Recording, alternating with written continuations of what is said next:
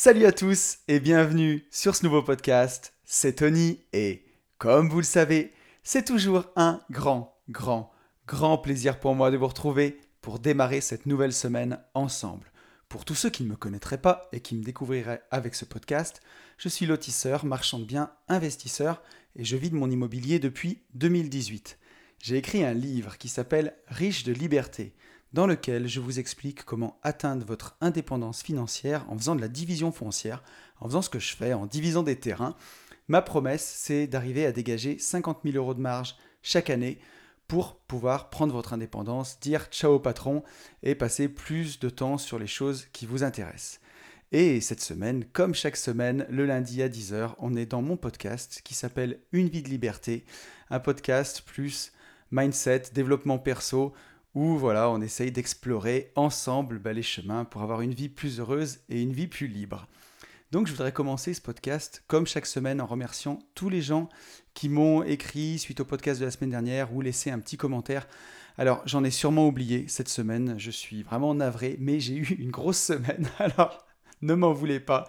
Un grand merci à Xavier, Yann, David, Pauline, Thomas, Fabienne, Delphine, Xavier, Hugo, Quentin, Lisa, Ellie, Karine, Sabrina, James, Léna et Mathieu Leroy qui fait aussi des podcasts. Salut à toi Mathieu. Euh, donc merci beaucoup beaucoup à vous tous pour vos retours. C'est vous qui faites vivre ce podcast. Et si vous avez envie de réagir au sujet de la semaine dernière, bah écoutez, n'hésitez vraiment pas à le faire. Ça me fait super plaisir à chaque fois. Euh, je voudrais remercier Loen qui m'a mis un commentaire 5 étoiles sur Apple Podcast. Ça, c'est vraiment, vraiment cool parce que bah, les podcasts ne sont pas référencés alors à chaque fois, je fais mon petit laïus en début de podcast, mais c'est vrai que c'est important, euh, ça permet de faire découvrir le podcast. Et euh, Apple Podcast, c'est un petit peu là où euh, bah, ça, ça, donne le plus de publicité, on va dire. Et donc, on est 89 sur Apple Podcast.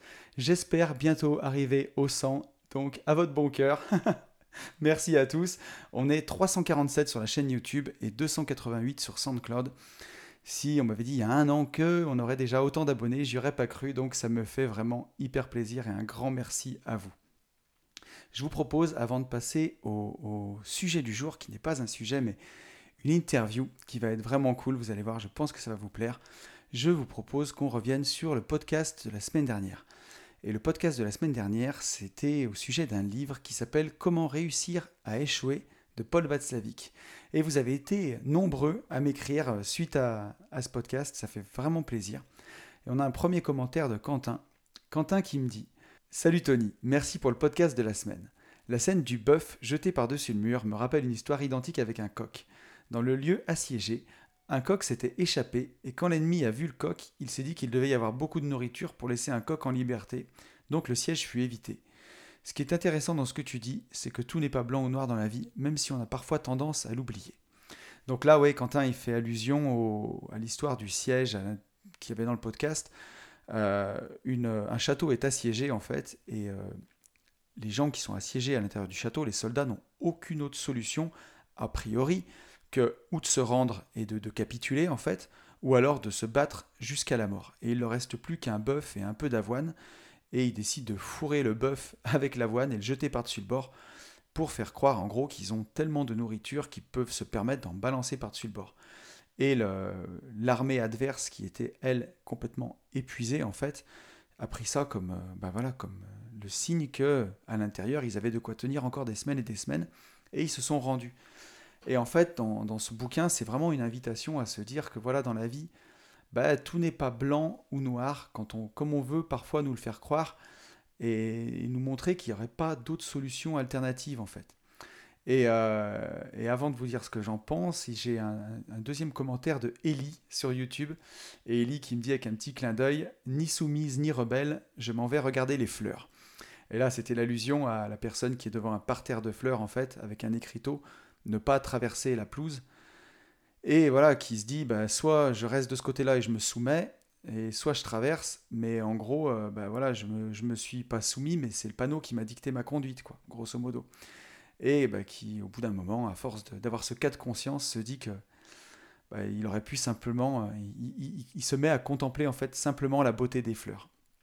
Et, euh, et ça, c'est génial parce que voilà, quand on, on veut nous imposer un choix binaire, comme s'il n'y avait pas d'autre alternative, quoi. Comme si on pouvait être que dans un camp ou un autre. Bah, souvent, on nous, on, nous trompe, quoi.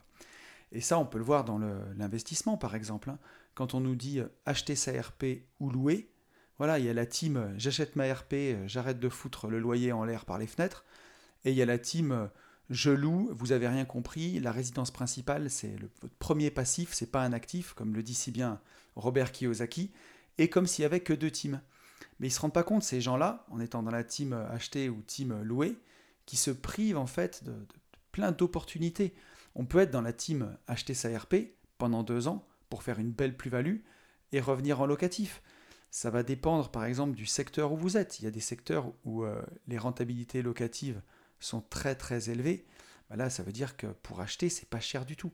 A contrario, si vous êtes dans une ville où la rentabilité locative est très faible, vous auriez bien mieux fait d'être locataire plutôt que d'acheter une ERP qui, va vous revenir hyper hyper cher. Donc, euh, donc voilà, tout n'est pas blanc ou noir. Comme quand on nous oppose par exemple achat-revente ou locatif. Il y a des gens qui sont marchands de biens purs et durs qui, qui vont dire que le locatif ne sert à rien et d'autres qui font que du locatif en pensant que l'achat-revente, c'est de la spéculation ou, euh, ou je sais pas quoi. Alors qu'en fait, c'est des stratégies qui sont carrément complémentaires. Et, euh, voilà. Donc, euh, il y, a plein de choses aussi qu'on peut faire, même sans aller chercher cette troisième voie de, on va dire, de juste trouver un compromis et faire les deux. Mais celui qui est, qui est fou de locatif, bah, si son immeuble qu'il a acheté, où il y a, je sais pas, allez, on va dire 8 appartements, il est complètement amorti au bout de 20 ans, plutôt que de le revendre euh, d'un seul bloc, il peut faire un règlement de copro, le diviser, le revendre appart par appart, et quelque part il applique une stratégie d'achat-revente à son locatif. Donc tout n'est pas blanc ou noir, tout n'est pas binaire. Ensuite j'ai eu un commentaire de Thomas. Thomas qui euh, me met souvent des commentaires sur YouTube. Merci à toi Thomas, qui me dit Salut Tony, excellent podcast, j'ai vraiment adoré. Toujours un petit peu de pommade, ça fait plaisir. Je me sens moins seul quand tu fais des références à Booba ou PNL. Ah bah oui, on, retrouve les... les amateurs. Dans cette idée du bien imposé à autrui, tu aurais presque pu citer le communisme par exemple. Il doit y avoir plein d'autres exemples. Bah effectivement, tous les régimes totalitaires euh, en sont des exemples. Dès qu'on veut imposer le bien à autrui, en général, ça finit mal. Et ça, euh, sans parler même des régimes totalitaires, on peut, euh, se l'appliquer à nous-mêmes. On n'est responsable que de son propre bonheur, et si vous voulez faire le bonheur de votre famille ou de vos proches euh, contre leur gré, vous n'êtes pas mieux placé qu'eux pour savoir ce qui est bon pour eux. Alors vous pouvez aider forcément, mais il y a une différence entre vouloir aider et vouloir faire le bonheur, rendre les gens heureux. Selon moi, vouloir rendre les gens heureux, selon moi, c'est quand même assez dangereux. et Thomas qui continue en me disant, tout à fait d'accord avec l'idée selon laquelle l'augmentation du chiffre d'affaires d'une entreprise ne sera pas nécessairement mieux pour elle. J'avais compris le principe quand j'avais lu un livre sur Warren Buffett qui mettait en avant exactement ce concept, sur la rentabilité du capital investi par exemple, mais qui marche sur tout un tas de concepts dans une entreprise. Merci pour cet excellent podcast. Bah écoute, je t'en prie Thomas. Merci à toi pour ton commentaire. Et voilà, effectivement, quand euh, sur une entreprise, bah, c'est le entre guillemets plus de la même chose, croire que si on fait deux fois plus de chiffre d'affaires, bah, on gagnera deux fois plus. Ça, c'est typiquement une erreur dans laquelle il ne faut pas tomber, euh, comme le fait de si une année avec votre entreprise, vous avez fait 200 000 euros de chiffre d'affaires, bah, l'année prochaine, obligatoirement faire 250 000 et l'année d'après 300 000. C'est une fuite en avant, c'est ignorer beaucoup, beaucoup de choses, euh, justement, qui fait que bah, voilà, si vous faites deux fois plus de chiffre d'affaires, est-ce que vous êtes capable de suivre deux fois plus d'affaires? Est-ce qu'il vaut mieux pas essayer tout simplement d'augmenter sa marge plutôt que son chiffre d'affaires? Une entreprise qui fait, euh, allez, 500 000 euros de chiffre d'affaires et qui fait une marge de 50 000 euros, il vaut peut-être mieux une entreprise qui fait 200 000 euros de chiffre d'affaires avec une marge de 50%, de 100 000 euros. C'est bien mieux. Alors certes, dans les dîners mondains, vous ne pourrez pas dire euh, faire ronfler avec votre chiffre d'affaires énorme, mais au final, le chiffre d'affaires, on s'en fout, c'est la marge qui compte. Et ça, c'est une vraie mode de parler du chiffre d'affaires tout le temps. Mais ce qui compte, c'est la marge, point barre. Et, euh, pour finir, un, commentaire de Fabienne. Fabienne qui m'a laissé un audio, donc je l'ai retranscrit au mieux. Fabienne qui me dit J'aime beaucoup l'idée de toujours chercher à trouver des solutions quand tout semble perdu. Je me lis tous les jours le passage de Réfléchissez ou devenez riche, le livre de Napoléon Hill, qui t'incite à réussir selon tes valeurs. Et effectivement, ce, passage du livre Réfléchissez et devenez riche, donc un livre qui doit dater de 1920, un livre qui a 100 ans, euh, si je ne dis pas de bêtises, ou alors des années 50 peut-être plutôt, euh, je ne sais plus, vous me corrigerez. Euh, et donc dans ce livre qui parle essentiellement d'argent, écrit par un Américain, à l'époque de, la gloire des États-Unis et d'une grosse ère industrielle, il nous dit de, réussir en étant propre avec son prochain, voilà, de pas réussir aux dépens d'autrui, de pas réussir entre guillemets en enculant les gens, quoi, pour parler poliment. Et euh, puisque c'est la meilleure façon de le dire, je pense. Et je trouve ça prodigieux ce passage de ce livre. Et moi aussi, Fabienne, je me le relis tous les jours comme toi, euh, puisque c'est ce qui est conseillé dans le bouquin. Et je trouve que c'est hyper hyper bon. Et voilà, ça nous incite à pas croire que la vie est faite de jeux à somme nulle. C'est-à-dire que si pour gagner 100 balles, on a pris 100 balles dans la poche de quelqu'un d'autre. quoi. Et ça, c'est hyper, hyper important. Tout le monde peut gagner. Vous pouvez vendre un immeuble à quelqu'un. Lui, il fait une bonne affaire. Vous, vous faites une bonne affaire et tout le monde y trouve son intérêt. Euh, c'est pas, euh, voilà, on n'est pas en train de parler de refiler des patates chaudes à des gens ou, euh, se débarrasser d'investissements foireux. C'est, j'aime bien cette vision des choses, moi aussi. Exactement, Fabienne. Donc voilà, je pense qu'on a fait un bon retour sur l'épisode de la semaine dernière et je vous propose qu'on passe tout de suite à l'épisode de cette semaine. L'épisode de cette semaine, c'est une rencontre avec quelqu'un que j'apprécie beaucoup euh, sur les réseaux, notamment pour son podcast, son podcast qui s'appelle Immobilier Compagnie, que vous pourrez retrouver partout. Euh, c'est quelqu'un qu'on aime ou qu'on n'aime pas, à mon avis, puisqu'il est très tranché sur, euh, sur des sujets. Et, et, voilà, et moi j'aime beaucoup. Donc je vais vous laisser en compagnie de Nicolas Popovic pour cet entretien. Voilà, il m'a fait l'honneur de me recevoir chez lui toute une journée euh, à Nîmes. C'était vraiment sympa. D'ailleurs, on a pu enregistrer un podcast, euh, donc je vais passer sur sa chaîne. Et ça aussi, c'est vraiment cool. Euh, Nicolas, il a un parcours assez, assez incroyable. il, est, il a démarré sa jeune vie d'investisseur avec beaucoup de dettes. Il a beaucoup investi avec sa maman. Donc, donc voilà, écoutez, je vous laisse en sa compagnie et je vous retrouve après. À tout à l'heure. Ok, donc cet après-midi, je retrouve Nicolas Popovic, que je pense beaucoup d'entre vous euh, connaissent. Il m'a fait l'honneur de me recevoir euh, dans ses bureaux. Ce matin, on a fait un podcast ensemble pour sa chaîne et cet après-midi, on en enregistre un chez lui. Donc euh, c'est lui qui me reçoit. Salut Nicolas. Salut Anthony. Bon, comment tu vas? Je vais très bien. Bon, ça m'enchante ça de t'avoir dans mon podcast. Alors même si on n'enregistre pas dans, dans mon univers, mais dans le tien cet après-midi, mais c'est encore mieux pour moi. bah, tu vois où je travaille. Exactement. Euh, et, je suis d'autant plus content que je suis un fidèle auditeur de ton podcast euh, où j'ai écouté, je pense, à mon avis, quasiment tous les épisodes. Je, t'en remercie. Ça me fait... Et en plus, c'est vrai, ça me fait plaisir parce que j'adore mon podcast sans que ce soit le mien, mais j'y travaille beaucoup dessus et ça fait toujours plaisir de, d'avoir des retours comme ça. Ouais, et tu vois, c'est, je, je sens autour de moi, quand j'en parle dans ma communauté, qu'il y a pas mal de gens qui te connaissent, des investisseurs, puisque je suis quand même beaucoup suivi par des gens qui investissent et surtout dans l'immobilier. C'est vraiment un podcast de, on va dire, de connaisseurs, c'est très niché. Euh, c'est très niché, oui, c'est vrai, je, valide. et c'est ce qu'on aime. Donc, pour tous les gens qui ne qui te connaîtraient pas, Nico, qui te découvriraient aujourd'hui, est-ce que tu peux un petit peu te présenter pour nos auditeurs? Alors, je m'appelle, donc, comme tu as dit, Nicolas Popovic, je ne vais pas la refaire. Je, ça fait depuis. Alors, bon, je suis dans l'immobilier. Euh, j'aime bien dire que j'ai commencé, en, ah, j'ai commencé à mon compte en 2004, on va dire. 2003-2004, mais en fait j'étais avant. J'ai commencé, j'étais maçon, après j'ai été agent immobilier et après courtier en prêt. Et en fait, pendant que j'étais courtier en prêt, en gros, j'ai créé une. non, j'ai acheté un appartement que j'ai revendu tout de suite et après on a créé une boîte de marchand de biens et on s'est lancé dans l'immobilier achat-revente. Ouais. Et après, on a continué notre carrière on est en association. Alors, je me suis associé avec ma mère. Puis j'ai continué ma carrière comme ça. Après, on a, à un moment donné, on a arrêté le marchand de biens parce qu'en fait, je faisais un, je faisais un gros chiffre d'affaires. J'ai fait un million d'euros de chiffre d'affaires, mais en tout, il nous restait 150 000 euros avant salaire.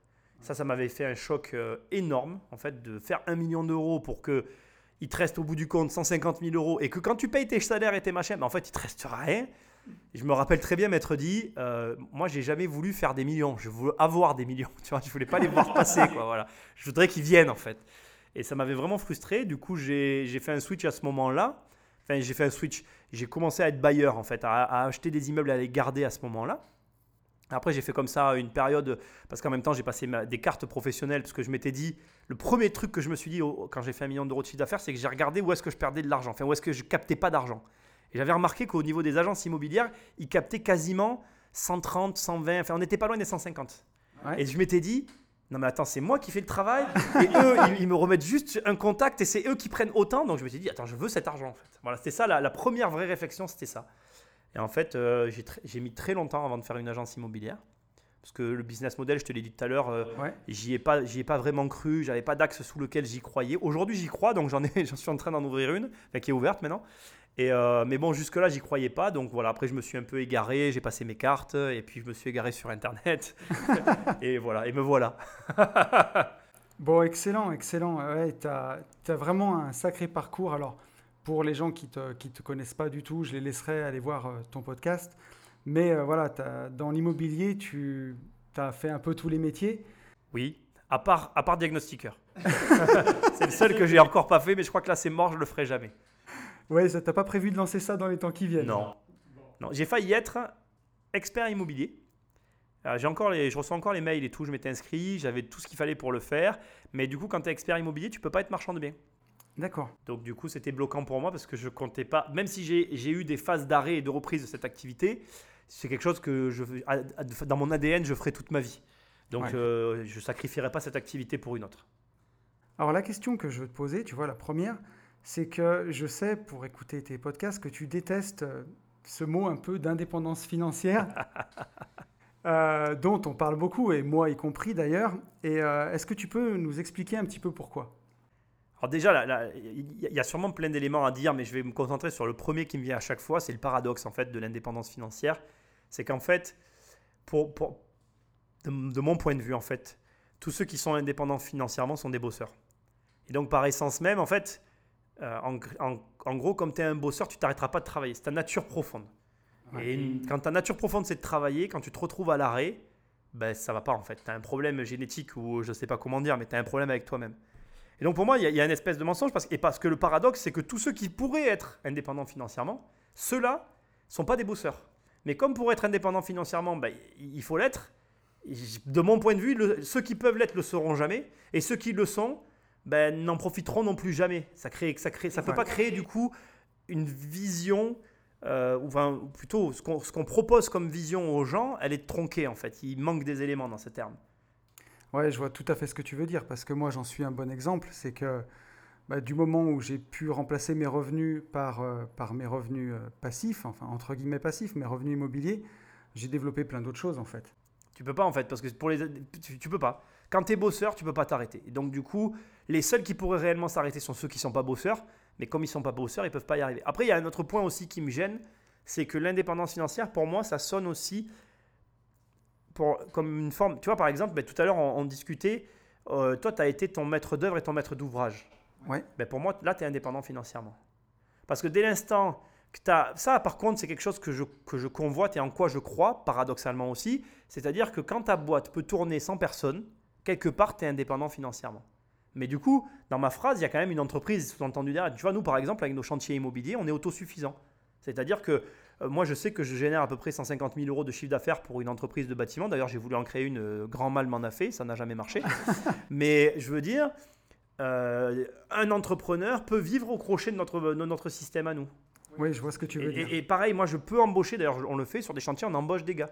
Parce qu'en fait, on est indépendant financièrement, mais c'est pas au- dans le sens dans lequel c'est donné euh, couramment. C'est-à-dire, c'est une entreprise qui a des fonds suffisants pour s'autosuffire, en fait. Qui n'a pas besoin. Voilà, moi, si quand des artisans, ça me saoule, ben, on les vire, en fait, et on en prend d'autres. Ouais, tout à fait. Voilà, on n'a pas de. Et, l'argent qu'on gagne n'est pas dépendant de clients extérieurs, même si on en a. Et tout ce que tu viens de dire, ça me, ça me fait rebondir sur quelque chose. C'est, on voit quand on te côtoie et quand on parle ensemble l'importance des systèmes justement pour toi. Et, euh, et d'avoir justement bah, non seulement l'indépendance financière par nos investissements, mais aussi peut-être une société commerciale à côté, quelque chose. Tous ceux qui me connaissent, ils savent depuis que je suis sur. Bah déjà, je te l'ai déjà dit, mais je le dis tout le temps. Moi, depuis que je suis sur Internet, c'est les premières phrases que j'ai dit. L'immobilier, c'est pas une fin, c'est un moyen. Donc déjà, quand tu comprends cette phrase, l'erreur qu'on fait tous, c'est qu'on voit l'immobilier comme une fin en soi. C'est-à-dire que les gens se disent, quand j'aurai tant d'appartements, je serai indépendant financièrement. Ben là, tu vois l'immobilier comme une fin. Donc c'est une erreur. En fait, l'immobilier, ça ne peut être qu'un moyen dans ton système d'atteindre un objectif. Donc ça veut dire que déjà, tu peux pas voir l'immobilier en soi en te disant, ah ben tiens, mon, mon- mon parc immobilier va me servir à vivre. Parce que euh, y a plein de raisons. La première, qui est évidente, c'est que, et ça aussi tu dois le vivre toi, c'est en fait ton immobilier, il génère des charges, des coûts et aussi de la fiscalité. Ouais. Pour absorber cette fiscalité, tu dois re- refaire des projets. Donc tu vois bien qu'on est dans un truc infini en fait. Ouais. Parce que chaque projet, on doit en abonner un autre, parce que quand en finis un, si tu le gardes, ben, tu payes de l'impôt. Du coup, pour absorber ton impôt, il faut te faire un nouveau projet, donc ça s'arrête jamais. Donc en fait, le voir comme une fin, c'est pas possible. Alors, alors que te dire, euh, ben, ce dont je te parlais tout à l'heure, tiens, je vais sauver les tortues, mais du coup, je vais construire un parc immobilier pour avoir l'argent pour les sauver, ben là, ça a du sens en fait. Et pour moi, c'est- tout con cette, cette gymnastique, mais pareil, il y a beaucoup de- de clients, d'amis, de personnes à qui je leur dis, mais il te faut une société commerciale parce que le fond du problème, et c'est pour ça que j'aime les systèmes, et que la différence entre les pauvres et les riches, c'est juste que les riches, ils savent quoi faire de leur argent. Ouais. Les pauvres, eux, ils prennent l'argent et ils le dépensent. Ils savent pas quoi en faire. Quand tu dépenses ton argent, c'est que tu sais pas quoi en faire. Moi, il m'en manque toujours de l'argent pour faire tout ce, tout ce que j'ai envie de faire. Donc, comme il m'en manque, il m'en faut toujours plus, en fait. Tu vois, et du coup, parce que je sais quoi en faire. Après, il m'en reste pour moi, mais ça, ça n'a rien à voir. Dépenser de son argent pour vivre, c'est c'est une chose. Après, avoir besoin d'argent pour mener des projets, ça, c'en est une autre, quoi. Alors, tu vois, pour celui qui nous écoute et qui justement veut l'indépendance financière au sens où on l'entend, c'est-à-dire quitter son job pour faire ce qui lui plaît, tu vois, ça s'arrête où derrière? Comment ça fonctionne pour lui? Mais pour moi, déjà, personne ne veut l'indépendance financière. La première chose que tout le monde devrait vouloir, c'est juste remplacer ses revenus, en fait. C'est aussi simple que ça, déjà. Pour moi, c'est ça, c'est ce que tout le monde veut, en fait. Tu t'habitues à vivre avec 1000 balles par mois. Donc, déjà, gagne 1000 euros par mois. Ouais. Ou alors, tu en gagnes 3000. Bah, euh, cherche à en avoir 3000. Mais déjà, la personne qui nous écoute et qui commence, déjà, essaye de gagner 1000 euros par mois avec de l'immobilier. Déjà, rien que ça, tu verras que passer le cap des 1000 euros en immobilier, c'est compliqué, en fait. Parce que derrière, ça sous-entend pas, ça veut pas dire que tu dois avoir, comment dire, si, tu peux le faire avec un immeuble. Aujourd'hui, avec mon expérience, je le fais avec un immeuble. Mais moi, à mes débuts, je le faisais pas avec un immeuble. Tu vois, il me fallait au début, comme j'achetais pas peut-être au, au mieux de ma capacité, il me fallait peut-être deux bâtiments pour arriver à 1000 euros par mois. Ouais. Tu vois, aujourd'hui, je suis capable de le faire avec un. Peut-être que demain, ben, je ferai encore mieux, j'en sais rien. Mais quand tu commences, déjà, vise les 1000 euros. Quand tu as 1000 euros, après, tu peux viser ton salaire s'il est de 2 ou 3 000 euros. Et quand tu as remplacé ton salaire, ben là, après, on rentre dans ce que toi, tu es en train de me sous-entendre, c'est-à-dire quel projet je veux mener, qui je suis, où je vais. Parce qu'en fait, l'argent, c'est plus le problème, en fait. Tout à fait. Voilà, c'est comme une équation. Tu as une équation. Au début de ta vie, l'argent fait partie de l'équation. Et normalement, toute personne normalement constituée devrait travailler pour éliminer l'argent de son équation. Quand ça c'est fait, on commence à jouer le jeu de la vie. Ouais, c'est quelque part, c'est exactement ce qui s'est passé pour moi quand j'ai atteint l'indépendance financière. Au début, c'était surtout parce que je m'étais tapé deux burn-out et j'en pouvais plus et je voulais juste que ça s'arrête en fait et que je voulais pas vivre au crochet de la société au chaume dû, donc euh, il fallait des revenus passifs. Et c'est une fois que je l'ai atteint que je me suis rendu compte que c'était que le début en fait. Et que c'est après que tout commence et qu'on peut vraiment faire ce qui nous plaît. Et pour ça, il faut connaître son pourquoi. Ce qui m'amène à ma question, Qu'est-ce que c'est ton pourquoi, toi? À quel moment tu l'as découvert? Je te disais tout à l'heure aussi ça, c'est ce que moi je pense que la- déjà il n'y a pas de, je pense que la vie c'est un, un mouvement. On, on- on évolue dans la vie. Donc, euh, moi j'ai des problèmes avec les théories de tu vois, le pourquoi pour moi ça sonne pas à mes oreilles, ça sonne pas bien. C'est bien pour ça que je te pose la question. Pour moi, en fait, dans ta vie, tu as des objectifs, tu les atteins, et après, tu réajustes. Et c'est normal, en fait. Le, le- le défaut de la société, c'est qu'elle nous sous-entend qu'il y a une finalité de quelque chose. Il n'y a pas de finalité. La vie, quand tu meurs, tu l'as pas gagnée. La vie, elle est infinie, en fait. Elle continuera sans toi, et elle commencera sans toi. Elle a commencé déjà sans toi, elle finira sans toi. C'est un jeu infini. Il n'y a pas de finalité de la vie. Donc, il n'y a pas de pourquoi, il n'y a pas de fin. Il faut juste que dans ta vie, à des moments, tu te dises, je suis arrivé à une étape, je réajuste. Après, tu peux réajuster à 180 degrés. hein. Moi, je Ouais. n'exclus pas le fait de dire, aujourd'hui, euh, je, je monte des immeubles, bah, ben, demain, je me barre euh, sur le bord de l'Antarctique pour sauver les bébés phoques, quoi, tu vois. C'est un réajustement en soi. Un Ouais, peu mais- étrange, mais... il y en a d'autres qui l'ont fait. hein. Regarde Bill Gates, par exemple. hein. On en parlait tout à On en l'heure. parlait tout à l'heure.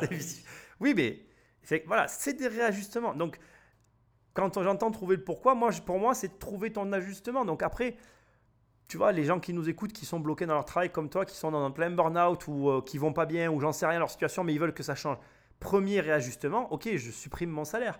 Quand ils vont arriver à, ce à cette étape-là, on verra le, nouvel, le nouveau réajustement qui sera qui est imprédictible en fait. Parce que quand tu n'as plus d'argent dans ton équation, ce que tu veux faire est très différent de ce que tu étais prêt à faire pour avoir de l'argent au départ. Complètement. Et ça, c'est vraiment, vraiment très puissant et c'est difficile à comprendre. Et c'est même tout un système de pensée qui est différent entre la pensée qu'on a quand on est un peu domestiqué, quand on est salarié, et après la pensée qu'on a quand on est justement indépendant. Alors, pas forcément indépendant financièrement, mais indépendant tout court en fait. Oui, c'est ça tout court, exactement.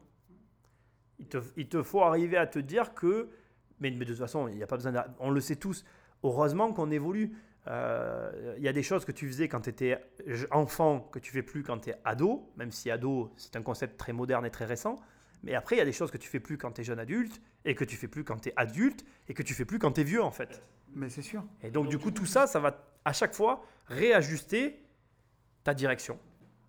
Et je le vois, hein, il y a des. C'est quand tu quittes le salariat, c'est compliqué. Tu vois, moi, j'ai encore des. Alors, j'étais, euh, j'étais pas vraiment salarié puisque j'étais à mon compte, mais euh, mais en tout cas, j'étais payé comme un salarié dans une entreprise. J'avais un salaire tous les mois, ce que je veux dire. Et c'est compliqué quand on passe de ça à l'indépendance totale, à vivre de ses loyers puis des revenus de ses investissements, euh, à s'enlever certaines logiques de, de la tête quand même. Bah, en fait, le problème du salaire, c'est qu'on. En fait, c'est même pas le problème du salaire. Le problème de l'argent, c'est qu'on calibre notre système de vie sur la façon dont on reçoit l'argent. Ouais. Moi, j'ai la chance d'avoir été très peu salarié. Du coup, j'ai une très faible habitude d'avoir des revenus tous les mois. Du coup, ce système qui se régénère tous les mois est pour moi quelque chose de très étrange, en fait. Mais à l'inverse, pour les gens qui sont en train de nous écouter, c'est sûrement moi qui suis bizarre parce que du coup, ben, c'est pas normal que quelqu'un dise euh, moi, moi j'ai l'habitude de tout payer d'un coup en fait. Je paye mon année, euh, mes six mois entiers d'eau, je paye mon EDF euh, d'un bloc. J'ai pas du tout l'habitude. J'ai horreur qu'on me mensualise en fait parce que d'un mois à l'autre, je sais pas ce qui va m'arriver. Il y a des mois où je fais des, des mois euh, hallucinants en, en chiffre d'affaires, puis il y a des mois où je fais rien du tout. Donc cet écart, si tu veux, il peut être que compensé par ma gestion. Il peut pas être compensé par. euh, moi, j'ai des sommes d'argent avec lesquelles je vis et puis je vis avec quoi. Ouais, ça c'est vraiment vraiment intéressant ce que tu dis.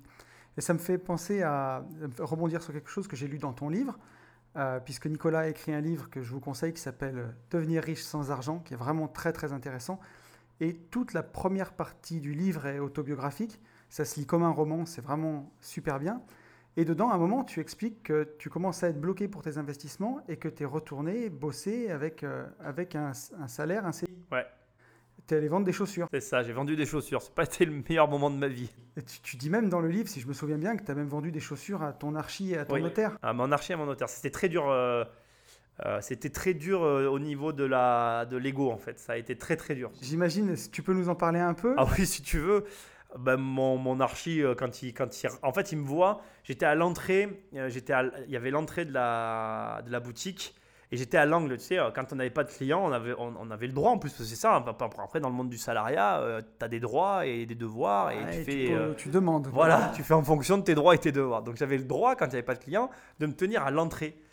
Et du coup, l'archi, ah, salut, ça va Il rentre, mais il- à aucun moment dans son esprit, il s'est dit, c'est lui qui va. Il a dû se dire, euh, il a, je sais même pas ce qu'il a dû dire, c'est, il est rentré. Et euh, quand il a compris très rapidement que c'est moi qui allais le. Il a, il a pas du tout compris en fait. Ouais. C'était euh, d'ailleurs, il me dit mais qu'est-ce que tu fous là? Pourquoi? Enfin, il m'a posé des questions. Et en fait, euh, j'avais, c'était l'époque où j'avais choisi de reprendre mes études et il me manquait 400 euros par mois en fait. Donc je travaillais même pas pour le montant total du salaire, je travaillais parce qu'en fait, j'avais un projet en cours qui n'était pas terminé, qui aurait dû être terminé, et que tant que le projet n'était pas terminé, j'avais pas l'argent de euh, garder ma maison, tu sais, de garder mon train de vie en fait. Ça se joue à 400 balles près. Et comme j'étais à cette époque-là très à cheval sur euh, mes, mes systèmes internes, c'est-à-dire, tu sais, j'avais des pour mes économies, pour tout ce que je faisais à côté à cette époque-là, j'étais très à cheval. Ben, pour moi, c'était la chose la plus évidente que de prendre un travail. J'ai- galéré euh, pour avoir un job. Celui-là, je l'ai eu. J'ai passé le premier entretien. C'est moi qui ai eu le lead pendant tout l'entretien. Donc, euh, la- la- la- mes patrons m'ont demandé un deuxième entretien parce qu'ils se sont rendus compte qu'en fait, c'est moi qui avais parlé. Pour te dire, d'ailleurs, j'ai quitté la, pièce. Le- le- au moment où je pars, mon, ma future employeur, elle, elle me dit Mais euh, attendez, vous ne nous avez même pas demandé le salaire. Et je lui ai répondu, je me rappelle encore, j'ai gagné plus de 400 euros par mois. Et j'ai vu, elle s'est dit Ben, Oui, bien sûr, c'était un mi-temps. hein. Elle me, elle me dit vous allez, vous allez gagner entre 7 et 800 euros. Je dis Ben, C'est largement suffisant.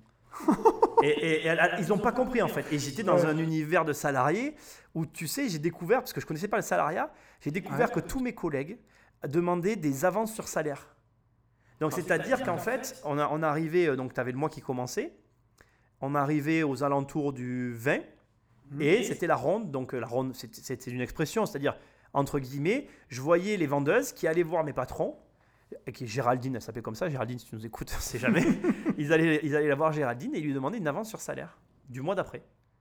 Et j'étais le seul de toute la boîte à l'avoir jamais demandé. Mais tu sais que moi, pour avoir été euh, entrepreneur pendant 12 ans, avoir eu des salariés, c'était hyper régulier que, que, que je verse au, euh, au milieu de mois la moitié de la paye qui était à venir. quoi. C'est ça. Ben là, je le voyais tout le temps et, et, et mes patrons, enfin, ils comprenaient pas comment je fonctionnais. Et d'ailleurs, j'étais le seul à pas compter mes heures. J'étais le seul à, à- voilà, euh, quand on me disait, euh, euh, des fois, ils me faisaient faire des heures sup. Je m'en rappelle, je leur avais dit, je suis prêt à faire des heures sup, donc je venais et je comptais pas mes heures sup. Et le soir, ils me disaient, t'as fait combien d'heures dans la journée? Je dis, j'en sais rien. Je dis, tu regarderas, tu, tu me mettras ce que tu veux. Et, et cette attitude euh, Désinvolt, c'était une boîte, c'est une, vieille- c'est une grosse entreprise euh, dans le coin qui, est, qui a été une boîte très figée. J'ai été le seul à avoir une promotion. Alors, ça faisait des années que personne n'avait eu de Ouais. promotion en fait, parce qu'en fait, j'avais des cadeaux de mes employeurs. Ça a créé des tensions hein, dans la boîte. hein. Les gens étaient. Bon, moi, je m'en foutais parce que je suis quelqu'un d'assez spécial. Je suis capable d'être à un endroit et de me faire aucun ami hein, et d'en avoir rien à foutre. Donc, voilà, c'est, c'est- j'ai j'ai un peu ce truc-là. Et pareil, c'était une boîte où tu pouvais pas avoir tes week-ends. Je suis le premier dans l'entreprise à avoir négocié mes week-ends. Et je peux t'assurer que ça a créé de, gr- de grosses tensions avec mes collègues. Ils étaient, ils m'aimaient pas en fait, parce qu'ils pensaient que, je sais pas ce qu'ils pensaient, mais ils devaient s'imaginer en fait que je devais faire des choses avec les employeurs, alors que en, en vérité, je, je- je n'ai juste jamais compté. J'ai essayé de rendre service à l'entreprise comme je l'aurais fait pour la mienne, quoi. Ouais, tout à fait. Tu, tu te focalisais surtout sur l'objectif que tu avais à faire plutôt que sur ton nombre d'heures dans la journée. Ah oui, bah, en fait, si tu veux, dès l'instant que tu travailles pour 400 balles, et que certains mois, du coup, parce que j'avais plein d'heures, j'avais plein d'heures sup, donc il y a des mois, je touchais 1000 balles, mais je n'en avais pas besoin, en fait. Je te jure, c'est vrai. C'est une période, je me rappelle très bien, j'avais, j'avais, du coup, j'avais, j'étais très, très, très confort, quoi. Parce que j'avais, de la- enfin, j'avais mes loyers de l'autre côté. Je, je me rappelle parce qu'un jour, on s'était, on s'était pris le bec avec ma responsable. Elle voulait que je nettoie un truc. Je dis non, il n'y a pas écrit femme de ménage sur mon contrat. Donc j'ai, pas, j'ai refusé. Et en fait, et je me rappelle parce qu'elle elle m'a pris, elle m'a pris de haut en voulant m'attaquer sur le salaire. Et j'ai dit, mais j'ai dit, si j'additionne mes deux revenus, je gagne plus que toi. J'ai dit, de quoi tu me parles? J'ai dit, on, on va pas commencer là-dedans non plus. C'est non, c'est non. J'ai dit, tu vois avec le patron. Et si lui te dit que je le fais, je le ferai. Et c'est- et bon, putain. voilà, c'était pas. Après, je conseille pas de faire ce que je fais. Je suis assez spécial. mais je voulais. En fait, elle, elle me- elle nous faisait laver tous les deux jours les paires de chaussures. Moi, il y a un moment donné, les chaussures, je lui dis, c'est bon, on les lave. Enfin, en plus, je suis pas un mec sensible à la mode plus que ça. Je m'habille, mais normalement, tu vois, c'est pas mon délire. Donc, c'est vrai que j'étais un peu posé là, comme un cheveu sur, un cheveu, pardon, sur la soupe, quoi, tu vois. C'était. euh, Et tu, tu l'as fait combien de temps ça? Bah finalement, tu sais, euh, deux ans et demi, trois ans, je- j'aurais du mal à te Ah donner oui, le quand délai, même, mais quand même deux ans et demi, trois ans. Et, et je dois t'avouer que dans le bouquin, d'ailleurs, j'ai appelé ça la brume. Je me- à la fin, je comprends pourquoi des salari- la vie de salarié est si dure, en fait. J'en suis ressorti avec cette notion. Je me sentais embrumé, en fait. Ouais, non, mais je, je comprends tout à fait ce que tu veux dire. Et tout à l'heure, on parlait du revenu mensuel. C'est un peu fait de cette façon-là. On ne donne pas tout ton salaire à la fin de l'année euh, comme ça d'un seul coup, parce que les gens ne savent pas gérer. Et en t'habituant euh, tous les mois à verser ton salaire, ben, en fait, on, on t'habitue. quoi. On t'habitue à la docilité. Au... C'est ça. Quand j'ai quitté mon emploi, j'ai pas honte de le dire. C'est pour ça que j'avais appelé ça la brume. Et j'ai ressenti quelque chose. C'est-à-dire que je suis un mec qui a passé quand même sa vie à être à, à son compte et qui ne supporte pas d'être salarié. Mais j'avoue que je m'étais habitué moi-même à ce roulement d'argent, finalement, confortable, un confort. Voilà. Euh, et quand je partais, je me suis dit, je me suis dit oui, ben, tu auras ça en moins. quoi. Du coup, c'est pour ça que je pense aussi que je suis un, peu fait traîner parce qu'à la fin, j'avais négocié de super conditions. Et comme ça m'allait très bien comme ça, bon, ben, Je voulais te poser la question de savoir, euh, dans, ta, dans ta stratégie, est-ce qu'elle a été vraiment claire dès le départ? C'est surtout savoir, est-ce que tu as eu un déclic à un moment de te dire que tu allais y arriver, que tu allais pouvoir avoir des gros résultats, puisque c'est vraiment ce que tu veux quand on te côtoie un petit peu, on voit que tu as des objectifs qui sont vraiment très élevés, moi qui me font peur, mais, euh, mais je veux savoir à quel moment tu as eu ce déclic de te dire, mais en fait je vais y arriver, quoi. en fait c'est possible et je, je peux le faire. J'ai eu la chance qu'on soit dans la merde, donc du coup la question tu te la poses pas. Déjà quand Ouais. tu es dans la merde, en fait quand tu es dans la merde et que tu as 300 000 euros de dette, déjà de facto l'objectif il est élevé quoi. Quand tu dois rembourser 300 000 euros, même si t'es- j'ai- J'aime bien le préciser, alors voilà, qu'on soit bien clair. Quand je dis qu'on avait 300 000 euros de dette, il n'y avait pas un compte avec écrit moins 300 000 et tu peux pas dormir la nuit, c'est pas ça. C'est que tu as des, t'as des comptes qui sont bloqués où on te dit, bon ben voilà, comme un peu une- un dépôt de bilan, c'est-à-dire, sauf qu'en fait, il y avait 150 000 euros sous forme de prêt qui, qui nous étouffait tous les mois, qui était sur un compte, là par contre, qui était visible au quotidien. Donc ça, c'était Ouais. assez pressurisant. Et après, tu prends 150 000 euros diffus, éclatés, à plein de dates à droite à gauche, qui étaient arrêtés, mais qu'on devait en fait. Donc à partir de là, quand tu as ça à rembourser, euh, j'ai envie de te dire, c'est presque c'est ça la réponse en fait. C'est qu'on m'a mis tellement un, un truc gros à rembourser au départ que du coup les objectifs sont forcément gros derrière. Parce que quand tu as réussi à solder 300 000 euros de dette, bah, pourquoi tu pourrais pas faire 3 ou 30 millions d'euros de, tu vois, de 3, Ouais. 30, que- enfin tu rajoutes les zéros que tu veux quoi. Bien sûr. Et euh, à aucun moment, tu as pensé à te, te décourager. Tu jamais été découragé. Si, il y a eu des moments, il y a eu un moment très clair dans ma vie, j'étais assis dans un quick et je me revois encore, j'avais l'argent pour aller vivre au Belize. Et avant tous ces trucs qu'il y avait sur internet d'ailleurs, j'avais fait mes comptes, j'avais fait une liste de pays où mon argent euh, valait plus que ce qui valait ici et où il y avait euh, vraiment euh, un cadre dans lequel je pense que j'aurais pu faire quelque chose. Après, je pense que c'est de l'ego et de la fierté personnelle. Il y a eu aussi ma mère qui m'a rebalancé dans la gueule au moment où j'ai voulu faire ça. Euh, c'est, c'est- elle me l'a- quand tu as parcouru un chemin, c'est con de t'arrêter au milieu du chemin, tu vois. Enfin, elle me l'a pas Ouais. dit comme ça. Elle m'a dit, euh, t'es, t'es quand même tombé bien bas à vouloir euh, gagner de l'argent euh, sur le pays et non plus grâce à toi, quoi. Mais Ouais. bon, ça revient au même. C'est, Tout à fait, non, mais je comprends hein, tout à fait. c'était, si, si, si, si, mais bien sûr, on n'est pas des machines. hein. Il y a eu plein de fois où, où j'ai envie de baisser les bras, mais je sais pas. il- je crois que les choses se sont toujours plus ou moins bien enchaînées et quelques temps après, bah, du coup, il se passait un truc qui faisait que et euh, et puis après, tu es reparti et puis tu te dis, bah, pff, allez, c'est bon. De toute façon, moi, j'aime bien dire que j'ai mis le bras dans une machine. Et comme plus le bras se fait manger, et moins tu repartiras sans ton bras. Quoi. Tu te dis, c'est bon, la machine va me manger, maintenant j'y suis, je vais au bout, quoi, Ouais. voir où est-ce qu'elle me mène.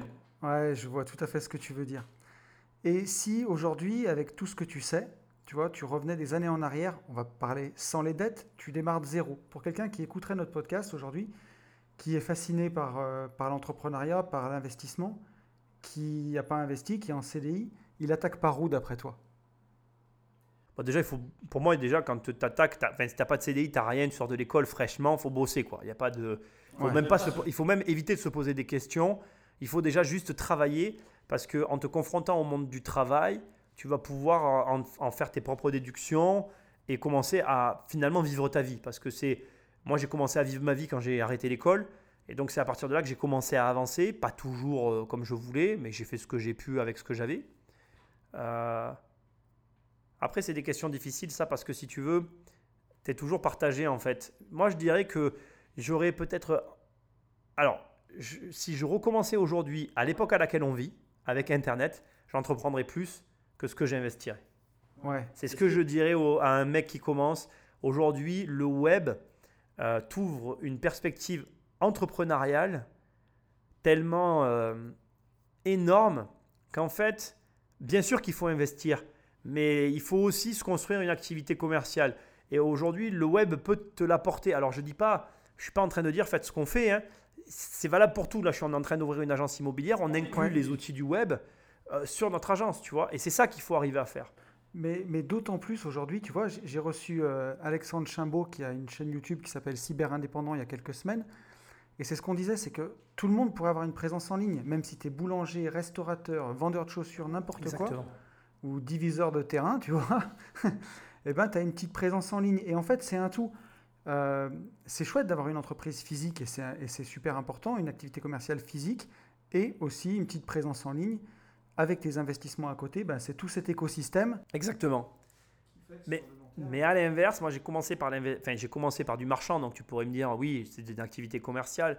Moi je ne le vois pas tout à fait comme ça parce que c'est au travers du marchand que j'ai développé aussi l'appétence et le patrimoine, puisque on commence marchand de biens en 2004, dans ces eaux-là, je ne sais jamais les années, mais bon, c'est écrit dans mon livre, dans ces années-là. Et 2006, euh, j'ai ma, premier, mon premier, ma première maison soldée. 2007, j'ai encore un autre lot de soldés.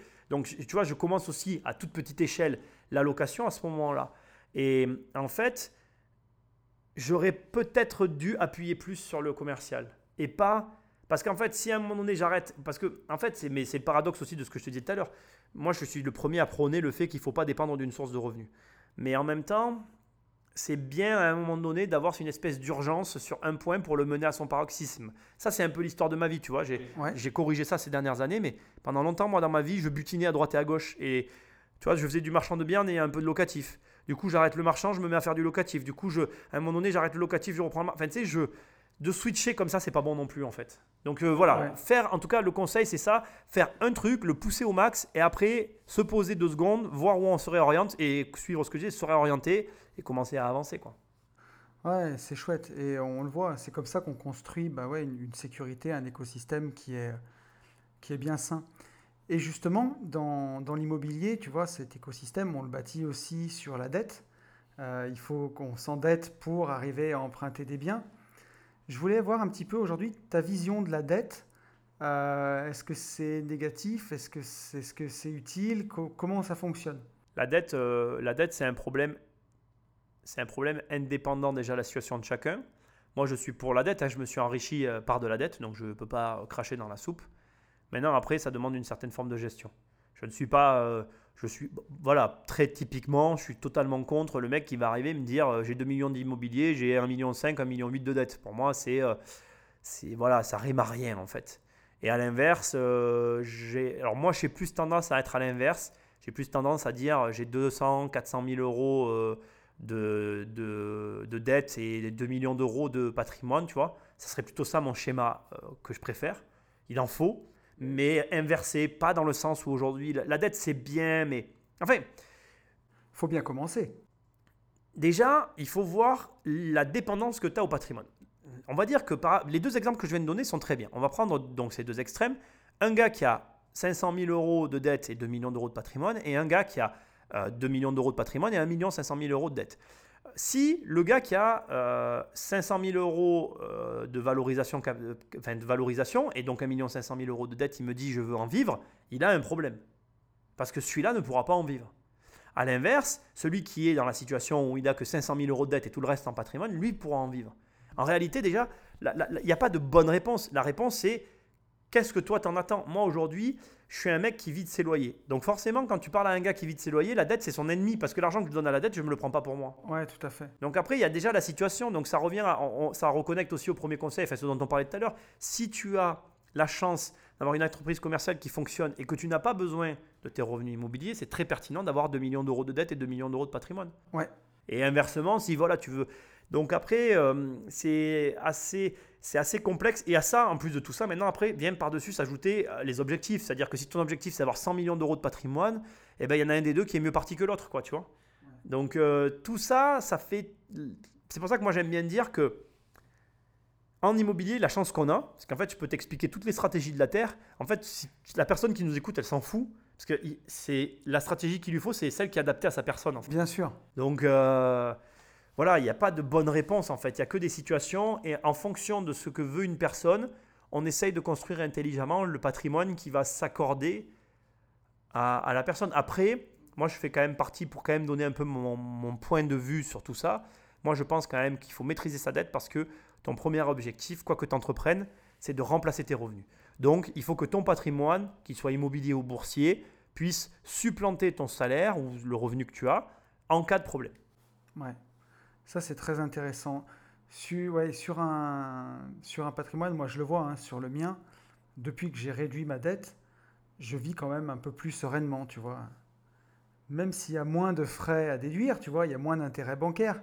Mais quand tu as un bien qui est vraiment remboursé totalement et qui crache en plein, tu le sens. Hein.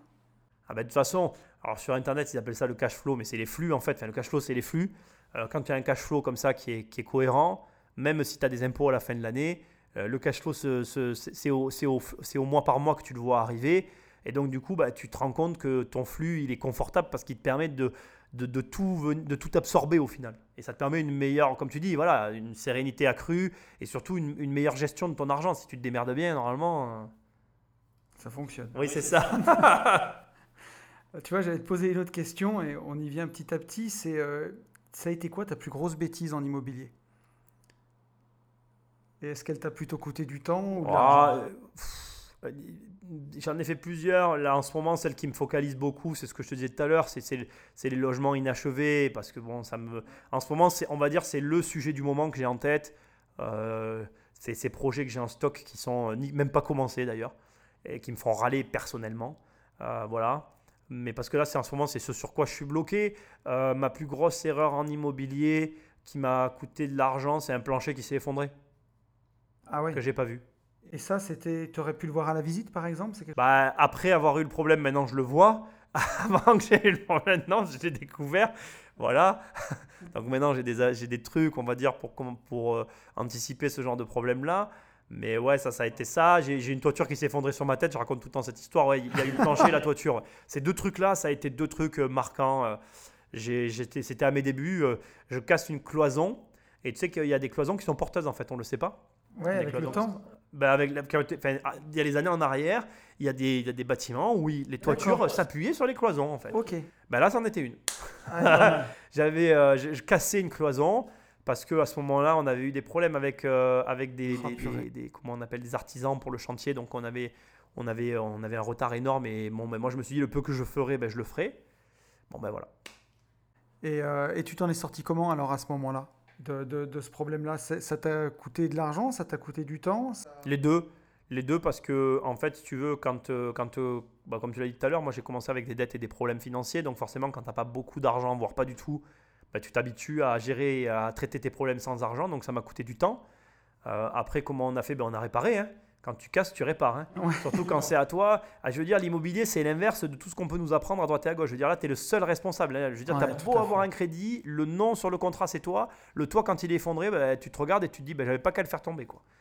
C'est aussi pour ça que j'ai une espèce d'aversion quand j'entends tous ces gens qui disent c'est pas toi qui paye, c'est le locataire, euh, c'est pas à moi, c'est à la banque. euh, Tout ça, c'est du pipeau en fait, parce que le moins de problème, c'est pour ta gueule. hein, c'est pas la banque euh, qui va venir régler le problème, quoi. Ouais, non, mais là, là- là- là-dessus, je te suis totalement. euh. Moi, je suis, je suis tout, tout à fait d'accord avec ça. Euh, à chaque fois, je regarde, je dis pas que c'est le locataire qui paye les biens. Alors, tu peux le dire euh, en déconnant, en disant que c'est le, ouais, c'est le locataire qui va payer ton crédit. La vraie vérité, c'est que c'est toi qui le paye de toute façon. hein. C'est toi, c'est toi, c'est toi qui le paye, et puis le locataire, il est pareil. Enfin, tout ce qui peut t'arriver, c'est à ta charge. Et les emmerdes que tu as, en- dans- les emmerdes que génère un bien immobilier, enfin, avec le recul aujourd'hui, hein, c'est ce que j'ai tendance à dire. Si tu n'en as qu'un de bien immobilier, au vu des emmerdes que tu as, bah, tu n'es pas cher payé en fait. Moi aujourd'hui, c'est l'ensemble qui fait que j'accepte la situation. Mais tu vois, bizarrement, c'est un truc que je dis très souvent et j'ai pas honte de le dire. Si je devais recommencer maintenant avec ce que je sais, je sais pas si je recommencerais par contre. hein. Ah ouais, à ce point? Bah écoute, euh, ben ouais, parce qu'aujourd'hui c'est vrai que euh, je, je- je- je suis capable de faire d'autres trucs Ouais. euh, dans d'autres domaines, et du coup je me dis, euh, ouais, bah en fait je pourrais faire d'autres choses quoi. Aujourd'hui je pourrais plus vivre sans, parce que Ouais. je l'ai et que ça fait partie de mon ADN, Tout à fait. mais si demain je me faisais saisir et que je perdais tout, je sais pas, je pense que j'en reprendrai, mais pas tout de suite. C'est pas par ce par quoi je commence. Tu vois, à l'inverse, c'est pas ce par quoi je commencerai. Ah ouais, Avec mes connaissances, ça j'entends bien. hein. Il y a d'autres trucs que je lancerai d'abord, que j'attendrai d'amener à maturité. Et là, quand j'aurai de l'excédent, bim, je prendrai deux, trois trucs. Et par contre, ce que je ferai, c'est que tout de suite, j'essaierai d'atteindre un palier plus, le palier au- auquel je suis là, parce que je sais que j'ai la masse pour absorber toutes ces merdes que je veux pas gérer. Ce que je te parlais tout à l'heure, tu vois, dimanche, la locataire qui m'appelle pour les shots qui débordent, je suis content de m'en occuper, quoi, tu vois. Voilà. Ouais, non, mais c'est certain. C'est certain. Je suis bien d'accord avec toi. Euh, je voulais enchaîner sur un, un autre truc où euh, moi je te vois, je vois tout ce que tu fais. On a, on a passé la journée ensemble, donc je, je vois tous les projets que tu mènes de front. Ma question c'est comment est-ce que tu gères un peu ton temps pour faire rentrer toutes ces activités? Je J'ai aucune gestion du temps. je me lève Voilà. le plus tôt possible et je me couche le plus tard possible. Et je fais en sorte que tout rentre. Ouais. Voilà ma gestion du temps. Alors après, j'ai des listes. Je barre quand c'est fait. Ouais, donc ta gestion du temps c'est que tu bosses énormément. Je bosse. Bon, après, on va, on va dire qu'après, tu sais, c'est rigolo. Je pense encore une fois que c'est la vie qui te conditionne. Moi, j'ai toujours nagé deux fois par jour. Quand Ouais. je nageais deux fois par jour, les gens me disaient comment tu fais pour faire tes études? Et en fait, si tu veux, je nageais le matin, on était dans l'eau à 6 heures. Ça me manque hein, encore aujourd'hui. Tu vois, c'est un truc que dès que ma fille va rentrer dans un certain rythme, Ouais. et, et si ma femme euh, vient prendre l'entrepreneuriat, enfin, si elle nous rejoint comme j'aimerais et tout, c'est un des premiers trucs que je vais négocier, c'est de récupérer mes matinées. Euh, moi, j'y retournerai nager le matin de 6 à 8, hein, 8h30, etc. Et, euh, et en fait, je nageais le matin et je nageais le soir. Et tout le monde m'a toujours dit comment tu fais. En fait, euh, ça a créé quoi chez moi Aujourd'hui, si tu me dis, Nicolas, viens, on rentre à 16h chez toi, je sais pas ce que je fais. Ouais. C'est-à-dire que moi, je parle des fois avec des potes à moi, ils rentrent chez eux, ils aiment faire leur jardin, ils aiment faire plein de trucs chez eux. Moi, tu m'amènes à. Moi, j'ai horreur du jardin. Euh, euh, tu vas, voilà, j'arrive chez moi, tu m'assois là, tu me dis, ben, on a jusqu'à 19h ce soir. Je suis comme. un- tu sais, je, je, je peux le faire. Si j'ai des livres et que tu me laisses lire, je vais lire un livre. Mais à part ça, je vois pas ce que je ferai, quoi. Je suis pas quelqu'un qui a. J'ai pas beaucoup de. Comment dire J'aime le sport, donc je vais faire du sport. J'aime mon boulot, donc je vais travailler. Euh, quand j'étais plus jeune. Alors, je joue encore des fois aux jeux vidéo, mais j'y joue plus comme avant, tu vois. Ouais. Euh, mais je suis pas. euh, voilà, je suis pas le mec que tu peux poser à la maison et qui va être content d'y être, quoi. Ouais, non, mais je, je comprends tout à fait parce que je suis un peu pareil. Moi, je lis beaucoup et c'est une de mes passions. Et après, c'est vrai que bah, quand tu es passionné d'immobilier, quand tu es passionné de ton truc, de ce que tu fais, bah, j'aime bien bosser, quoi.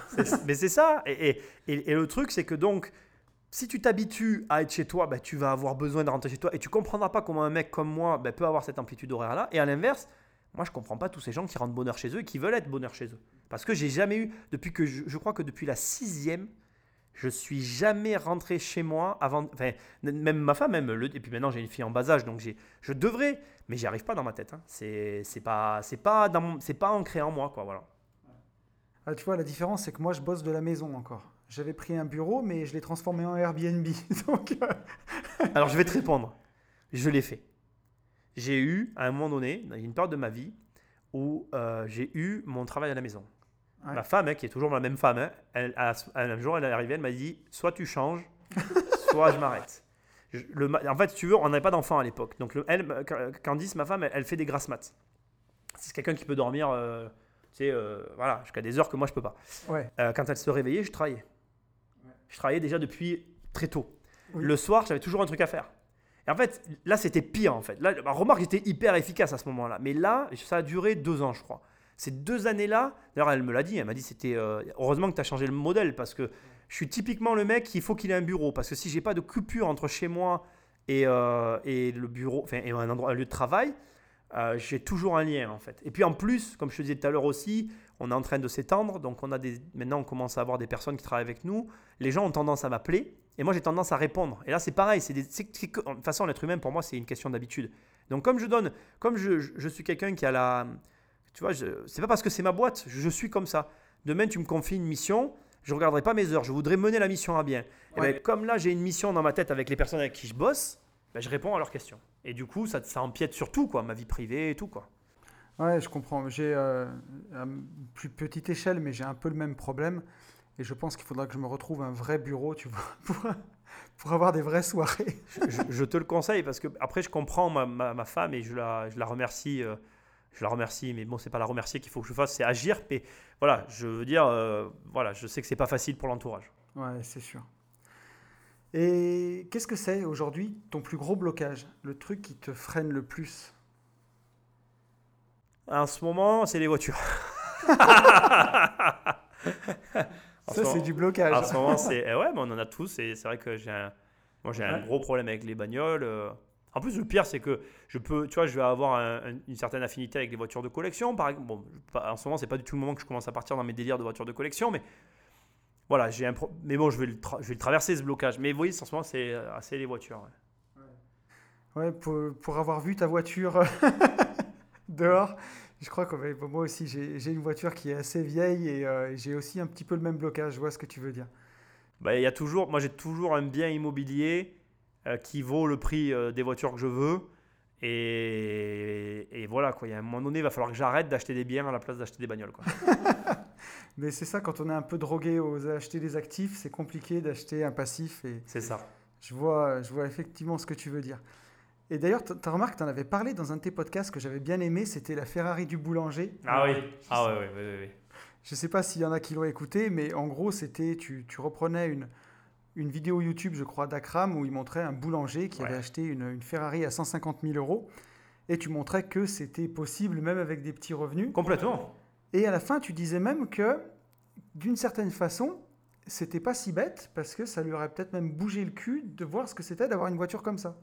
Bah, dans la mesure où tu as. Et j'en suis convaincu encore, encore aujourd'hui, hein, je pense qu'à des moments, il faut être capable. Il faut, euh, je pense qu'il faut, aller, il faut être capable d'aller chercher des achats.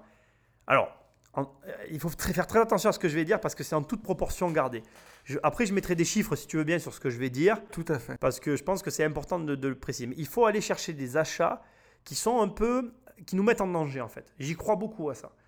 Et d'ailleurs, c'est en regardant cette vidéo d'Akram où je voyais tout le monde qui critiquait ce garçon, où je me disais, c'est la critique est facile.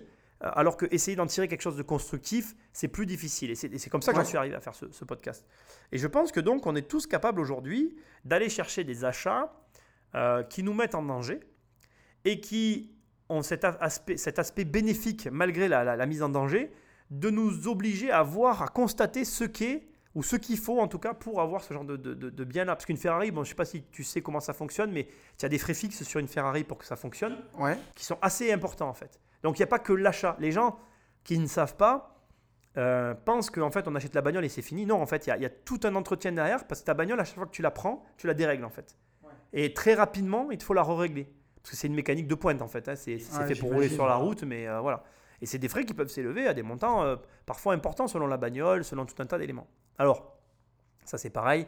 Ça fait débat au sein des, des- des- puristes et des passionnés. Bien évidemment, tu as des Ferrari comme la California, où là, on est sur des trucs beaucoup plus, on va dire, euh, classiques. Ouais, on est plus, sur, voilà, ouais. on est plus sur la Ferrari dont je te parle, où il y a des réglages et des machins. Ouais. C'est pareil, c'est bah, le problème des Ferrari, c'était les boîtes de vitesse. Avec les années, ça, ils ont amélioré le truc. Bon, voilà, je vais pas rentrer dans le débat. Mais ce que j'essaie de dire, c'est qu'il y a comme ça, chez tout un tas de produits de luxe, on- les gens ne le savent pas. Euh, les montres, en l'occurrence, je sais pas si tu es au courant. Il y a beaucoup de montres où, en fait, les montres de luxe, tous les 5 à 10 ans, tu as un entretien à faire, en fait, dessus Ouais, tout à qui est obligatoire. On n'en parle pas, mais voilà. En fait, il faut savoir que euh, oui, euh, les gens qui ont de l'argent ont de l'argent, mais ils achètent des choses aussi qui coûtent plus cher au quotidien que ce que nous on va se payer. Et du coup, moi, je suis pour qu'à un moment donné, tu te payes des choses comme ça parce que ça te met face à une réalité qui te fait te dire, bon ben voilà, euh, il il faut quand même ces moyens-là. Alors après, c'est là où je vais me donner un peu des chiffres. Il faut rester en proportion gardée. Si tu as 10 000 euros sur tes comptes, euh, je te dis pas, euh, achète-toi une Ferrari à 100 000 euros, on est bien d'accord. Mais euh, si tu es en mesure, par exemple, sur une année, d'économiser, j'emploie bien le terme, entre 10 et 15 000 balles sur une année, ça peut être intéressant pour toi d'aller t'acheter, ben, par exemple, une montre à 20 ou 30 000 balles qui est en dehors de tes budgets pour déjà te challenger sur cette même année-là pour aller chercher le plus. Tu vois, par exemple, tu économises 15 000 par an. Tu te dis, eh ben, cette année, je me paye une montre à 25 000. Donc, tu dois trouver 10 000 dans l'année. Tu vois, ça, ça, c'est ça. Ouais. Au lieu de te donner des, résolu- des résolutions de merde en janvier, ah, euh, je, je vais arrêter de manger, je sais pas quoi, euh, je vais faire ci que tu tiendras jamais. Tiens, assis-toi, regarde ce que tu as économisé l'année dernière et, et donne-toi un défi comme ça en te disant, il manque tant, je vais aller les chercher. Et en allant les chercher, ben, je vais me payer un objet qui me fait plaisir et qui va me challenger. Quoi. Mais tu vois, euh, ça me fait penser à quelque chose. C'est moi, quand j'ai fait ma résidence secondaire il y a, il y a maintenant une dizaine d'années, clairement, elle n'était pas dans mes moyens. Et, euh, C'est souvent le cas dans les résidences. Ce qui est souvent le cas, c'est même dans le mot, j'ai envie de te dire pratiquement. C'était pas dans mes moyens, et pourtant je sentais qu'il fallait que je le fasse. Euh, et en fait, euh, des années après, j'ai bien fait parce que avec la plus-value latente que j'ai, c'est peut-être le meilleur investissement que j'ai jamais fait de toute ma vie. Mais derrière, ben voilà, il a fallu que j'assure pour payer le crédit, il a fallu que je bosse, il a fallu que je trouve des solutions, que je continue d'investir et ainsi de suite. Et aujourd'hui, euh, elle est quasiment payée, il reste presque plus rien sur le crédit. Et je suis hyper content. Et euh, comme quoi, c'est un achat qui n'était pas raisonnable du tout, mais qui au final s'est trouvé être peut-être la meilleure affaire que j'ai fait de ma vie. Quoi.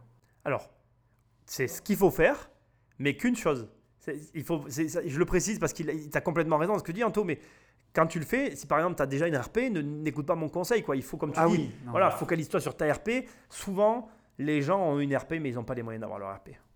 Oui, C'est malheureux. euh, Moi, je n'ai rien contre la RP, mais si tu veux. Moi, moi j'étais un des rares à avoir fait un programme sur les résidences principales parce que ça m'énervait que sur Internet, tout le monde disait oui, il faut pas avoir sa RP. C'est pas vrai. On peut avoir sa RP et réussir dans l'immobilier, mais c'est rare les gens qui ont les moyens d'avoir une RP. Quoi. bah, tu vois, euh, je signe la mienne demain. Ça fait deux ans que j'étais en location, tu vois, et euh, c'est une jolie opération que je vais faire avec une belle plus-value latente. En plus, je peux le dire, le podcast va sortir lundi, tu vois, donc euh, ce sera acheté trop tard. Donc c'est aussi pour ça que ça me plaisait, parce que c'est pas une maison où je vais sûrement rester euh, Non, oui, oui, tu vois. 15 ans. Mais, mais, Mais, mais- euh, mais là aussi, tout est dans ta phrase. C'est-à-dire que toi, tu as, cette culture immobilière de te dire je vais pas y passer ma vie. Le Ouais. problème, c'est que les gens ont une RP dont ils n'ont pas les moyens, qu'ils n'ont pas les moyens d'avoir et qui la gardent toute leur vie. Et ça, c'est pas bon. C'est pour ça que déjà, s'entraîner avec des petits objets entre 10 et 20 000 balles quand on n'a pas les moyens, ça permet de voir ce qu'il faut réellement gagner pour se payer d'autres choses. Quoi. Ouais. ça, c'est pareil, personne ne nous le dit. hein. Tu commences dans la vie. euh, Ah non, allez, vas-y, achète ta maison. Ouais, complètement. Et tu, tu le vois à quel point ça devient compliqué parce que quand tu achètes ta maison, ben, tu es souvent en couple, on met les deux salaires, on prend 33% des deux salaires, ce qui fait que si les deux gagnent sensiblement la même chose, il n'y en a aucun des deux qui peut changer de boulot. Tout le monde est ficelé, tout le monde est marié, et puis. euh, Oui, il y a cet aspect-là aussi de la RP, effectivement, que tu soulignes, et tu as raison, ce côté euh, piège un peu. ouais. Mais bon, ça, après, le problème, c'est que c'est-. Aujourd'hui, ça reste pour beaucoup la voie, la voie royale de la propriété. Ils ne voient pas les choses. Il n'y a pas d'autres axes d'approche. Et, et le problème aussi, c'est que c'est on t'inculque ça. Enfin, je veux dire, je connais, enfin, je connais personne qui a jamais dit que. Enfin, quand tu payes, quand tu dis à quelqu'un que tu es locataire, moi, les gens me disent très régulièrement ça te fait pas chier de jeter l'argent par les fenêtres? Ça me fait mourir de rire cette réaction parce que je me dis mais euh, qu'est-ce que tu sais de moi en fait? Je Mais suis sûr. locataire et alors j'ai des, j'ai des biens, euh, j'ai pas besoin d'être autre chose que. Enfin, tu vois, c'est c'est rigolo quoi. Et puis quand tu vois euh, souvent une ERP, il y a un effet coup de cœur, donc c'est dans un autre marché, c'est acheté parfois au-dessus du marché, tu as les frais de notaire, c'est comme des frais d'entrée. Donc euh, je veux te dire, quand tu veux acheter une ERP, il faut que tu te mettes dans la tête que soit tu fais une bonne affaire et il y a une plus-value latente et tu vas la revendre dans deux ou trois ans, soit il n'y a pas de plus-value et il faut que tu restes au moins 7 ans pour retomber à zéro. Euh, sinon, euh, Euh, si, si tu as bien acheté, parce que selon. si C'est t'as sûr que moi je vois des gens ici qui achètent des maisons et qui mettent après de l'argent dans la maison, ils retrouveront jamais rien. hein. Ah non, mais c'est certain, c'est sûr. Malheureux, mais c'est comme ça. Ouais, donc bien réfléchir.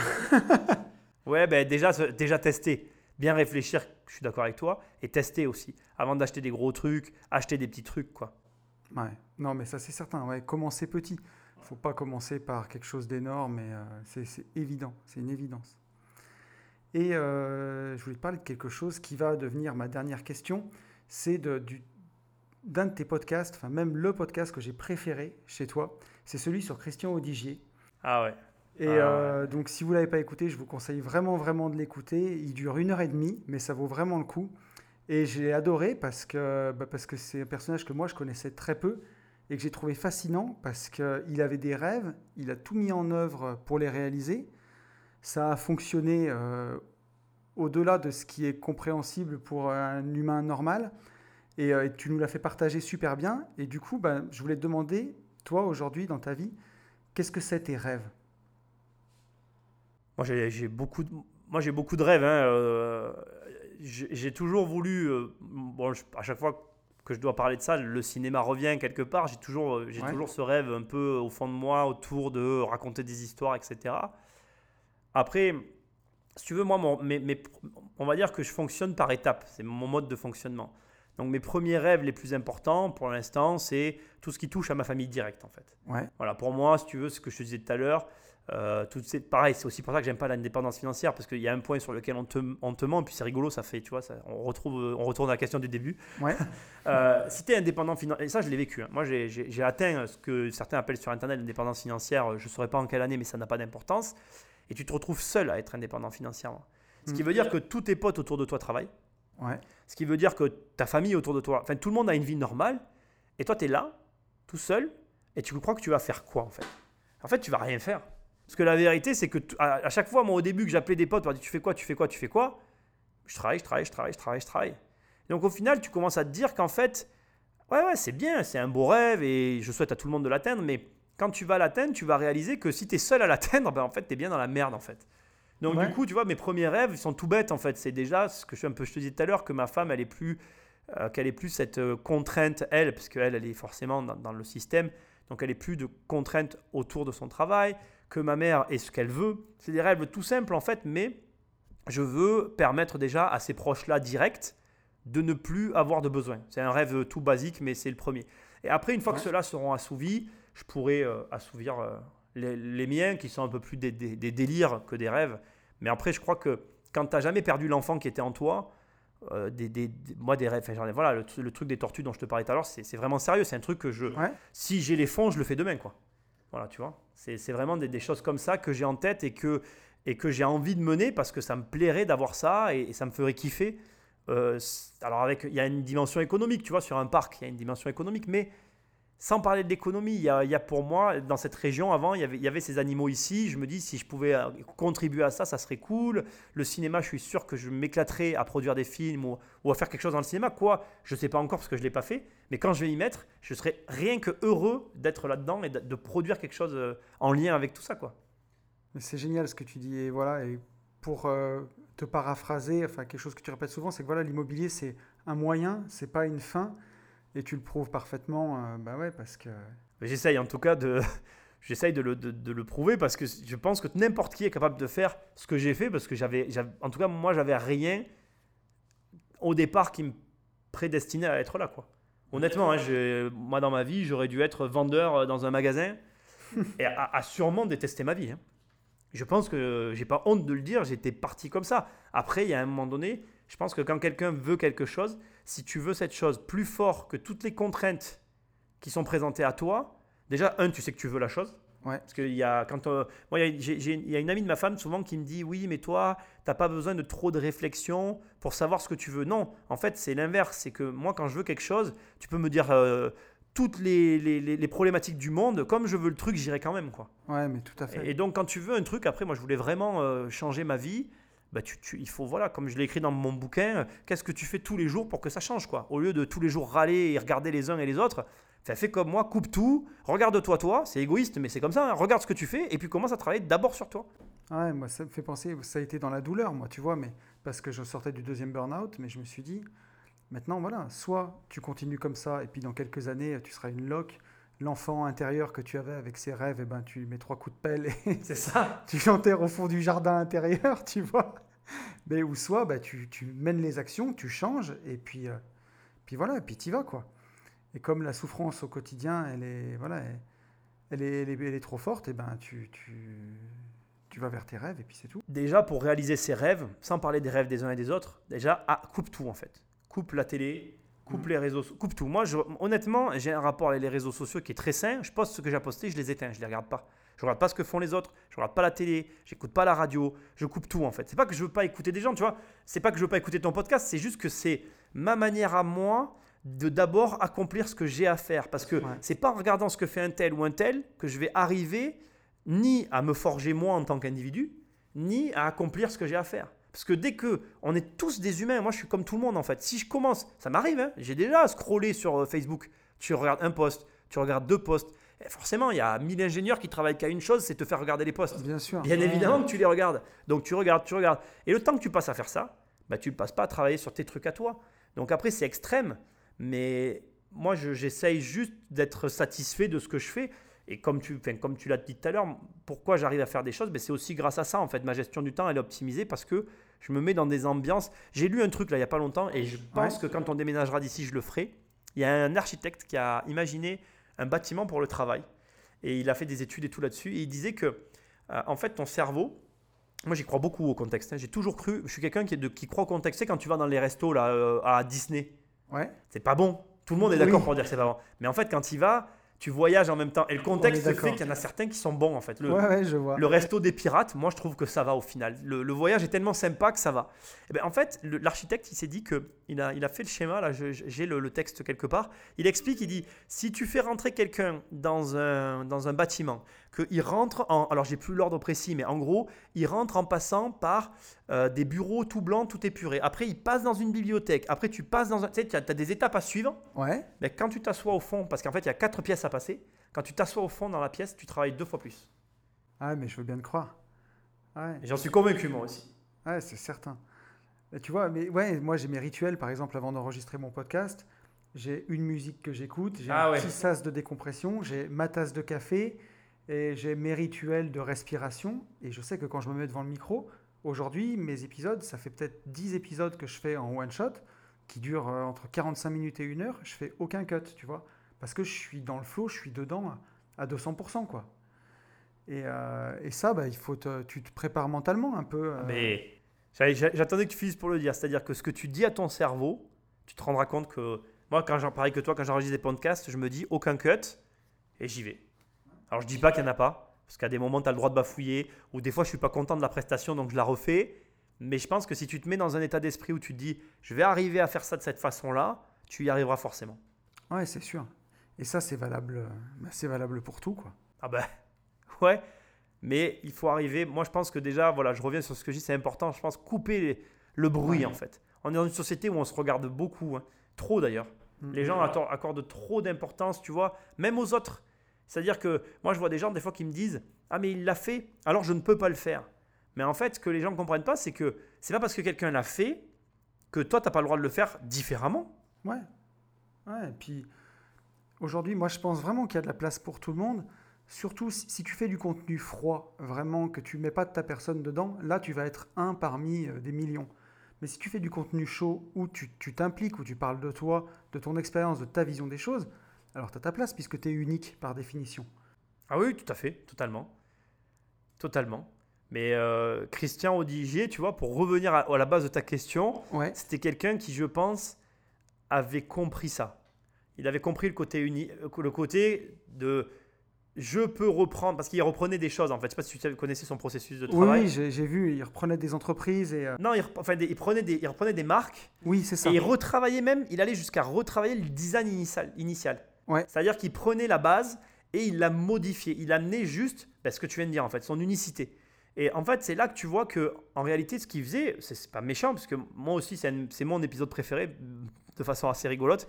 J'ai euh, été- j'ai été très touché parce qu'en fait, en lisant son livre, en faisant toutes les recherches que j'ai fait, c'est quelqu'un qui, moi, je suis né à Avignon, euh, tous les quartiers dont il parle, voilà, c'est des, je Ouais, quelqu'un que j'aurais pu croiser. Je le dis dans le podcast. Bon, bref. Et, et c'est vrai que tu te dis que moi je me dis n'importe qui aurait pu faire ce qu'il a fait au DJ. N'importe qui.